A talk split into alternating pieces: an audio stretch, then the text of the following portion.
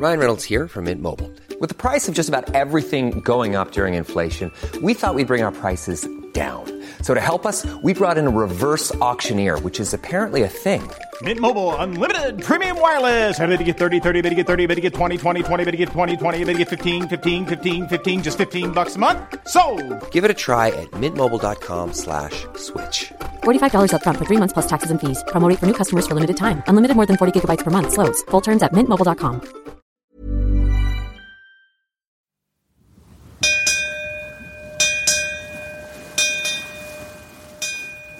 récit d'une aventure extraterrienne. Mettons la grande voile. De Saint-Malo aux îles Britanniques, cette série est produite par Extraterrien et elle est sponsorisée par Arken, équipementier pour voiliers de référence. Bon vent et bon épisode.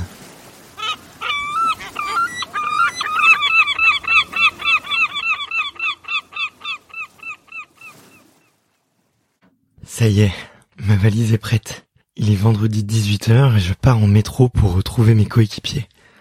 Quentin, alias Popo, que vous connaissez depuis le premier épisode, et Jean-Jean et Rajiv, que je ne connais pas encore. Mais dès que j'arrive, le courant passe super bien. Ils sont expérimentés, mais surtout passionnés. On discute un peu, et à 20h, on se met en chemin. On prend la voiture direction Saint-Malo. On va se retrouver 4 heures dans une 208, alors on fait la discute. Bien évidemment, je suis très curieux. Alors je leur demande comment est-ce qu'ils ont appris à naviguer. Alors moi j'ai appris euh, à naviguer en prenant des cours euh, au Glénan. Euh, L'école des Glénans, célèbre école. Et du coup j'ai fait euh, pas mal de stages au Glénan, enfin sur différentes bases, et en l'occurrence en embarqué, euh, notamment en Bretagne, euh, que ce soit euh, bah, aux îles des Glénans euh, à côté de Concarneau ou à Paimpol euh, en Bretagne Nord. Trop bien, trop trop bien, merci. Et de- de- dedans, ils te font des cours de météo. Et dedans, ouais, c'est très complet, parce que tu apprends euh, la vie à bord d'un bateau, donc avec tout ce que ça comprend, c'est-à-dire pas simplement, euh, enfin, pas juste la- les manœuvres du bateau, comment manœuvrer le bateau, mais euh, la vie à bord d'un bateau. Donc la gestion de l'équipage, la gestion euh, justement tout ce que c'est que l'avitaillement, euh, comment tu comment tu gères tes cars, comment tu tu gères la nourriture, comment euh, tu, tu vas organiser la vie euh, de, de chacun à, à bord de ton bateau, mais aussi effectivement comment tu vas prendre la météo, comment euh, tu vas anticiper tes navigations, euh, euh, les, les navigations à venir. Trop bien, bon bah je sais quoi faire pour mes prochaines vacances. Tous les trois se connaissent par cœur. Ils ont navigué de nombreuses fois ensemble. Après une heure, on commence vraiment à organiser le voyage. Première étape déterminante pour quatre garçons affamés et sportifs, le menu. Ça sera salade de riz, pâte carbonara, shakshuka et saucisse lentilles. Évidemment, on rajoute dans le panier quelques bières, une bonne bouteille de rhum, ainsi que du saucisson et des rillettes. Vient au tour du plan de navigation. Rajiv sort son téléphone et me montre une application. On a quoi comme euh, météo demain, euh, Raj? Alors, on a plutôt un beau temps, assez ensoleillé euh, sur euh, l'ensemble de la journée jusque en milieu d'après-midi. Il y a moyen qu'on se prenne un petit peu de flotte euh, entre 16 et 18 heures.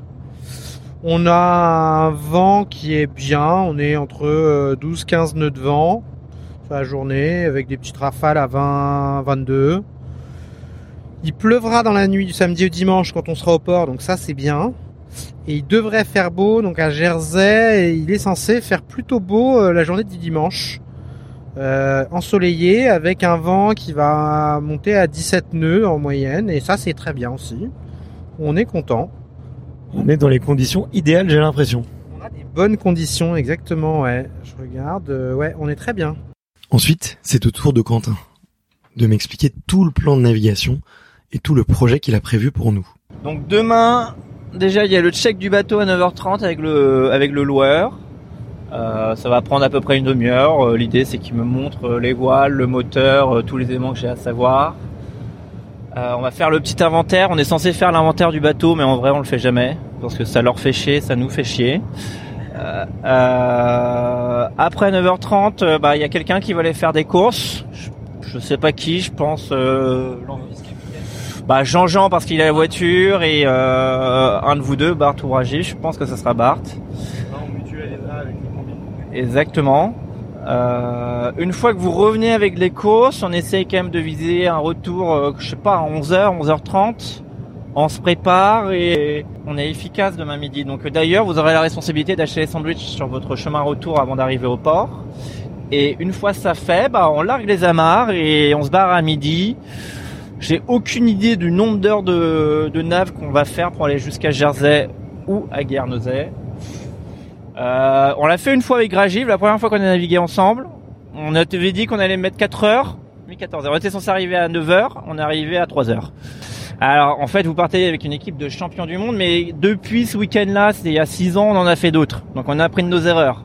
Euh, donc a priori demain, euh, je sais pas si on part à midi, si on a le vent qui nous porte et si on est chanceux avec le spi et qu'on trouve pas le spi, qu'on n'a pas d'emmerde, on peut être euh, boire notre première bière, bière euh, à Saint-Hélier, à mon avis autour des 22 heures. 22 heures. Si on arrive à 22 heures, on est bon. Ça c'est Jersey. Dimanche, on part de Jersey, donc Saint-Hélier, le port de Saint-Hélier qui est au sud de l'île de Jersey, pour aller soit à Guernesey, un peu plus au nord de Jersey. Ça doit être à peu près, euh, si vent continue, je sais pas, avant nœud de vent, ça doit être à 5 heures de voile, ah, si on a les conditions qui nous portent bien. C'est soit Guernesey, soit c'est Sark. Si on va à Guernesey, c'est un port, on peut se brancher, on a tout le confort d'un port et on a les pubs à côté. Soit on va à Sark. Sark, c'est une toute petite île à côté de Guernesey. Euh, c'est très pittoresque. Là, on dormirait accroché à une bouée. Et euh, l'avantage de ça, c'est que le lendemain matin, quand tu te réveilles, bah, tu te réveilles, tu prends ton petit déj au milieu d'une crique. Et avec, à mon avis, pas grand monde autour de toi parce qu'on est quand même fin octobre et qu'il n'y a pas grand monde qui s'amuse à louer un bateau en cette période-là. Euh, donc ça, c'est un choix à faire. On l'a pas encore décidé. Et le lundi et le mardi, c'est un peu plus compliqué parce que en fait, c'est un peu trop loin d'un point de vue météorologique. Donc, dans ma tête, le lundi soir, ça serait peut-être Chausey. Pour rentrer après tranquillement le mardi, faire Chausey Saint-Malo, ce qui est pas grand-chose, Chausey Saint-Malo, c'est euh, 5 heures de nave si t'as pas un vent très favorable. C'est-à-dire que tu as un vent qui te vient dans le dans le nez et qui ne vient pas derrière toi, qui ne te pousse pas. Et donc lundi, ça serait la grosse nave, un peu sportive, je pense, qui ferait euh, Guernesey-Sark jusqu'à Chausey. Donc là, on est sur une petite dizaine d'heures de nave. Ah, peut-être plus. Si on a le vent de face, euh, peut-être 15 heures. A, on a déjà fait quand même beaucoup de conneries sur ce trajet, sur ce programme-là, donc on peut se dire que ça ne peut être que mieux. Tout n'est pas très clair pour moi, mais eux ont l'air très confiants. Ils ont l'air sûrs d'eux, donc je leur fais confiance. En plus, ils ont plein de choses à m'apprendre. Le temps passe très vite dans la voiture. Nous arrivons vers une heure du matin à Saint-Malo. On pourrait être fatigué, mais quand même, on voudrait pas manquer le fameux rhum de l'amitié. On papote, on discute et le temps passe. De mon côté, je suis surexcité. Je découvre la cabine et tout l'environnement du bateau. C'est rustique, certes, mais je me sens chez moi. Et si c'était ça le bonheur? Se sentir bien, avec très peu, partout où l'on va je fais mon lit, ou plutôt je, déroule mon duvet de fortune, et là j'entends Rajiv pousser un cri d'énervement. Je sors de ma cabine et je me retrouve nez à nez avec lui. Il a la jambe en sang. Il nous explique alors qu'il est tombé dans une trappe qui était restée ouverte sur le pont. Il saigne beaucoup. Alors Jean-Jean, très calme, lui fait un bandage. Le sang me fait un peu tourner de l'œil, donc je m'éloigne un petit peu de la scène. Jean-Jean m'explique que il faudra probablement que demain il passe à l'hôpital pour se faire faire quelques points de suture. Merde, cette aventure commence mal. En tout cas, j'espérais pas qu'elle commencerait ainsi. Mais Rajiv garde son calme, et les autres aussi, donc on va tous se coucher. Une fois dans mon duvet, je tends l'oreille. Il y a plein de bruits insoupçonnés sur un port. Les cordes qui claquent le mât, le clapotis de l'eau, les parbattages qui grincent, mais je m'endors comme une masse. Il est trois heures du matin. Mon réveil est désagréable. Il est huit heures du matin et j'entends un énorme ferry. Il fait encore nuit. J'ai froid, mais je me sens animé d'une énergie folle. Je sors du bateau, contemple ce port magnifique autour de moi, et je médite un peu sur le pont du bateau. J'en profite pour faire quelques vidéos et quelques stories, et je vois que les gars se lèvent. Nous nous étions fixé un gros objectif, celui de partir à midi, et nous avons du pain sur la planche. Alors on se répartit très vite les tâches. Pas le choix, Rajiv doit passer à l'hôpital. Bon, et pas de bol pour Jean-Jean, c'est sa voiture, donc il va devoir faire le taxi et l'amener. En plus, il doit se coltiner les courses, tout seul, pas de chance. Pendant ce temps-là, Quentin, qui a loué le bateau, va faire l'inventaire avec le loueur de bateau. De mon côté, je suis le plus chanceux. Je passe au village de la route du Rhum chercher quelques affaires que Hugo de la team Imoca Malaysia nous prête. Le village grouille, il y a une ambiance formidable. D'ailleurs, j'en profite pour voir quelques contacts. Nous nous rejoignons deux heures plus tard. Heureusement pour Rajiv, en plus de ses quatre points de suture, il aura vu une jolie interne. De son côté, Jean-Jean rouspète un peu. Les courses, c'était pas très agréable. On décharge la voiture et mettons toutes les courses dans un chariot. Une fois au bateau, on se passe les courses de main en main pour les faire atterrir dans les rangements. Il démarre le moteur, nous faisons la petite manip, et ensuite il me regarde et me dit Tu sais, il y a une étape incontournable qu'il faut que tu enregistres, c'est le speech du skipper. Alors, on l'écoute. On vient de partir du port des Saint-Blancs de Saint-Malo et chose inhabituelle, je fais le speech une fois qu'on est sur l'eau. Normalement, le speech, ça se fait toujours au départ, donc au port, pour euh, bien coordonner toutes les personnes et bien indiquer aux personnes les choses qu'il faut faire et les choses qu'il faut pas faire sur un bateau. On a fait ce choix-là parce qu'on a un ami qui a eu la, la bonne idée d'aller aux urgences ce matin à 10h. Donc c'est un peu décalé notre programme. Alors, qu'est-ce qu'il faut savoir sur un bateau? Euh, Premièrement, sur un bateau, la règle la plus simple, c'est que quand on se déplace sur un bateau, n'importe où sur le bateau, faut toujours se tenir à une main à quelque chose. Pourquoi? On n'est jamais à l'abri d'avoir une vague ou peu importe quoi qui fasse euh, tanguer le bateau et si tu tombes à la flotte, bah là c'est la merde. Toujours s'accrocher. Deuxième règle, règle que j'ai pas indiquée, mais parce qu'on l'a fait attention et que j'ai quand même maintenant euh, des non-novices sur mon bateau, c'est que quand on part, la première chose qu'il faut checker, c'est qu'il faut checker les hublots. C'est con, mais partir en mer avec des hublots ouverts, bah c'est avoir la mauvaise surprise que le soir quand tu te couches, t'as ta couchette trempée. Première chose à régler. C'est du pratico-pratique, mais ça peut t'aider. Euh, deuxième règle, aujourd'hui on met pas les gilets de sauvetage. Pourquoi On devrait les mettre? On devrait les mettre.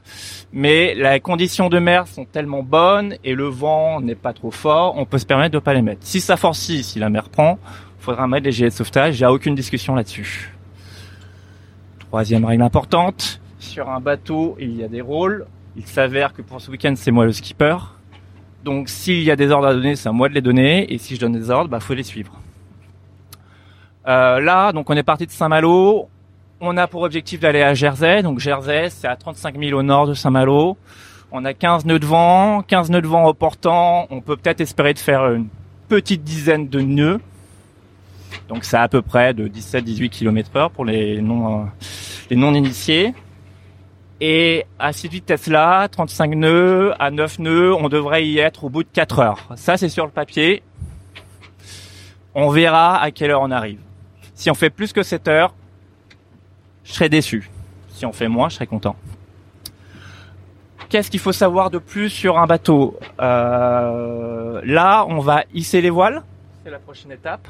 On est sorti tranquillement, sans encombre du port. On est dans le chenal. Qu'est-ce que c'est le chenal? C'est un peu la voie obligatoire pour tous les bateaux qui veulent rentrer au port. Ils doivent passer entre des bouées rouges et des bouées vertes. Et ce chenal te donne une voie sécurisée. C'est une voie où il n'y a pas de cailloux, tu ne peux pas taper. Donc là, on est dans le chenal, on est tranquille, il n'y a pas grand monde autour de nous, on est au portant, on va pouvoir hisser les voiles très rapidement. Pour hisser les voiles, chose très simple, il va falloir se mettre face au vent, ou vent debout. Euh, face au vent, pourquoi? Parce que si on se retrouve à hisser les voiles avec le vent arrière ou le vent de côté, la force du vent qui va s'appliquer sur les voiles va rendre la chose très difficile. Il sera très compliqué de hisser la voile. Si tu te mets vent de face, le vent va souffler des deux côtés de la voile, la voile va se mettre dans l'axe du bateau, il n'y aura pas de force qui s'applique, donc ça aide énormément pour hisser les voiles. Donc, qui va se passer, c'est que Rajiv, qui est à la barre, va se mettre vent debout. Quand on hisse les voiles, celui qui a la main sur toute la manœuvre et qui donne les ordres, c'est Rajiv, donc c'est-à-dire le barreur. Pourquoi? Parce que c'est lui qui dirige l'axe du bateau. Si le bateau n'est pas dans l'axe du vent, on n'en voit pas. Une fois que le bateau sera dans l'axe du vent, Rajiv va pouvoir crier hisser. Là, les personnes qui seront à cette tâche-là, pour hisser l'AGV et le génois, se lanceront. On va commencer par la grande voile, qui est la voile la plus compliquée à hisser, qui est pas très compliquée, mais qui est plus compliquée que la voile d'avant. Bart, tu seras donc sur le niveau de la drisse et tu vas travailler tes bras, tu vas tirer. Et moi, je vais juste checker. C'est l'avantage du skipper, c'est qu'il fait pas grand chose, il regarde, il observe. C'est un peu un grand chef de projet qui coordonne les choses. Ça tombe bien, c'est mon métier. Donc, a priori, je crois que j'ai dit les choses les plus importantes. Euh, il y a d'autres éléments que je pourrais euh, énumérer. Par exemple, si quelqu'un tombe à la mer, mais je le ferai dans un autre épisode. Car euh, ça peut prendre un peu de temps également et que là maintenant il est temps de hisser les voiles parce qu'on va pas faire que du moteur pour aller à Jersey. C'est bon, tu parles déjà comme un podcasteur, t'as déjà tout compris. Bon, l'équipe est, prête et on est parti. Ça y est, nous voilà partis dans une aventure partie sur les chapeaux de roue. En tout cas, pas tout à fait comme je l'attendais. Mais avec cette équipe, c'est sûr il va se passer des jolies choses. Alors, on se retrouve très vite pour la suite de cette histoire. À très vite. When it comes to your finances, you think you've done it all. You've saved, you've researched, and you've invested all that you can. Now it's time to take those investments to the next level by using the brand behind every great investor, Yahoo Finance. As America's number one finance destination, Yahoo Finance has everything you need whether you're a seasoned trader or just dipping your toes into the market. Join the millions of investors who trust Yahoo Finance to guide them on their financial journey. For comprehensive financial news and analysis, visit yahoofinance.com, the number one financial destination, yahoofinance.com.